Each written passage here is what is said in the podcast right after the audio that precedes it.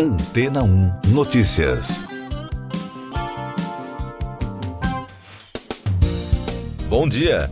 Em meio a uma tendência de baixa natalidade na Itália, um centro de reabilitação em Nocera Inferiore, na província de Salerno, anunciou uma possível solução: dar um incentivo em dinheiro aos casais que decidem ter filhos. Segundo reportagem da ANSA, cada funcionário da clínica Vila dei Fiore, que conta com 200 trabalhadores, receberá um bônus de mil euros por cada nova criança nascida. Os primeiros a receberem a quantia foram dois fisioterapeutas que tiveram dois bebês. O diretor-geral do centro, Domênico Vuolo, explicou que a análise dos números desanimadores divulgados pelos Estados Gerais da Natalidade há algumas semanas desencadeou a decisão de criar o prêmio, principalmente por destacar uma situação alarmante. Segundo o executivo, em apenas oito anos há um milhão e meio de italianos a menos. Nos próximos 40 anos, o declínio demográfico chegará a 11 milhões de habitantes. Portanto, a cidade não se sustentará tudo entrará em colapso, acrescentou Vuolo, ressaltando que é necessário apoiar novos nascimentos e famílias. O diretor enfatizou ainda que a Vila de Fiore decidiu com esta iniciativa fazer a sua parte, mas ele tem o desejo de que o exemplo também seja seguido por outras empresas. Volo afirmou à reportagem que são muito poucas as empresas italianas que têm iniciativas deste tipo.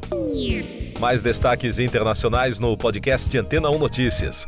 As fortes chuvas que atingem a região nordeste dos Estados Unidos provocaram a morte de uma pessoa, informaram as autoridades locais. O Serviço de Meteorologia do país alertou que as chuvas fortes são esperadas até esta terça-feira. O mau tempo deixou quintais e casas alagadas, veículos encalhados, estradas intransitáveis e muitos danos no vale do rio Hudson. O chefe da Organização do Tratado do Atlântico Norte, James Stoltenberg, disse que a Turquia concordou em apoiar a candidatura da Suécia para ingressar na aliança militar.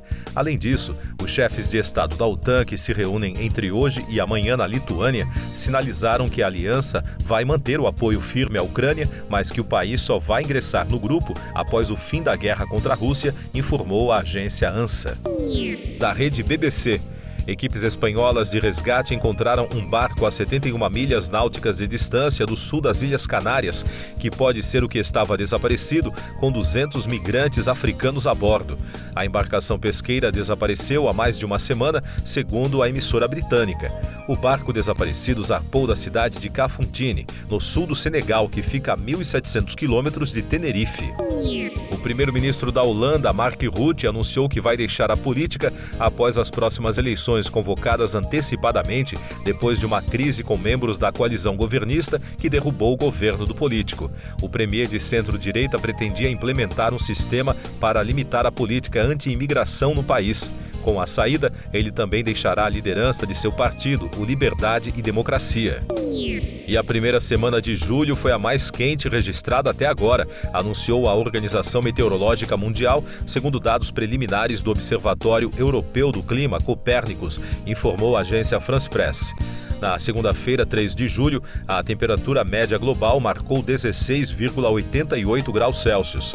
Esse recorde foi quebrado novamente na quinta, dia 6, com 17,08 graus. O mês de julho já é o mais quente desde o início dos registros oficiais. Eu sou João Carlos Santana e você está ouvindo o podcast Antena 1 Notícias, agora com os destaques das rádios pelo mundo, começando com informações da CBC de Toronto.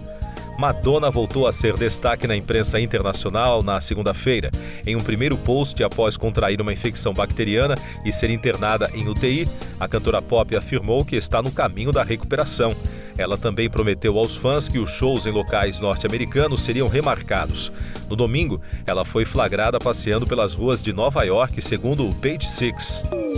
Da americana Ultimate Classic Rock, Ozzy Osbourne não se apresentará no festival Power Trip nos Estados Unidos em outubro.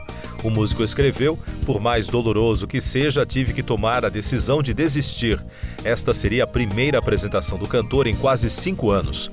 O músico de 74 anos afirmou que, infelizmente, seu corpo lhe diz que ele simplesmente não está pronto para voltar aos palcos. Da rede de rádio iHeart, Lady Gaga conseguiu uma vitória no tribunal depois que um juiz de Los Angeles rejeitou um processo movido por Jennifer McBride, que pedia uma recompensa de 500 mil dólares por ter encontrado os cães da cantora em 2021. Em fevereiro, a mulher processou a artista acusando-a de não cumprir a promessa de pagar a recompensa pela entrega dos pets.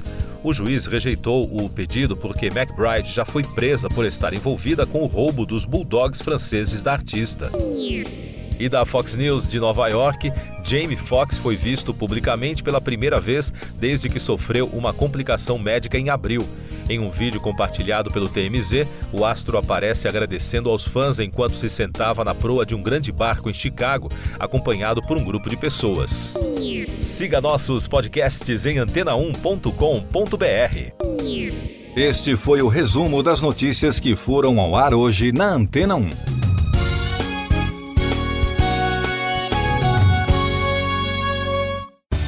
Depois de tanto conteúdo legal, que tal se hidratar com água rocha branca?